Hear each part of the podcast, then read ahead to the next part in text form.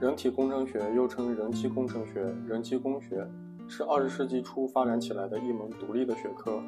它的宗旨是研究人与人造产品之间的协调关系，为设计提供依据。为设计提出人际关系依据的有两门学科：人机工学和心理学，特别是消费心理学。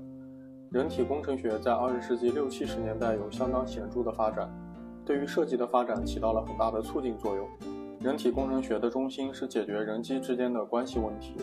其中包括人造的产品、设备、设施、环境的设计与创造，对于人类工作和活动过程的设计，对于服务的设计，对人类使用的产品和服务的合适程度的评估。人体工程学的服务对象已经不再是简单的手工产品，而更多的与大工业化的产品密切关联。现代工业的复杂性使以前完全靠设计师的感觉。靠经验积累的人体工程方式完全落伍，无法适应新的设计需求，因此是工业化迫使这个学科形成。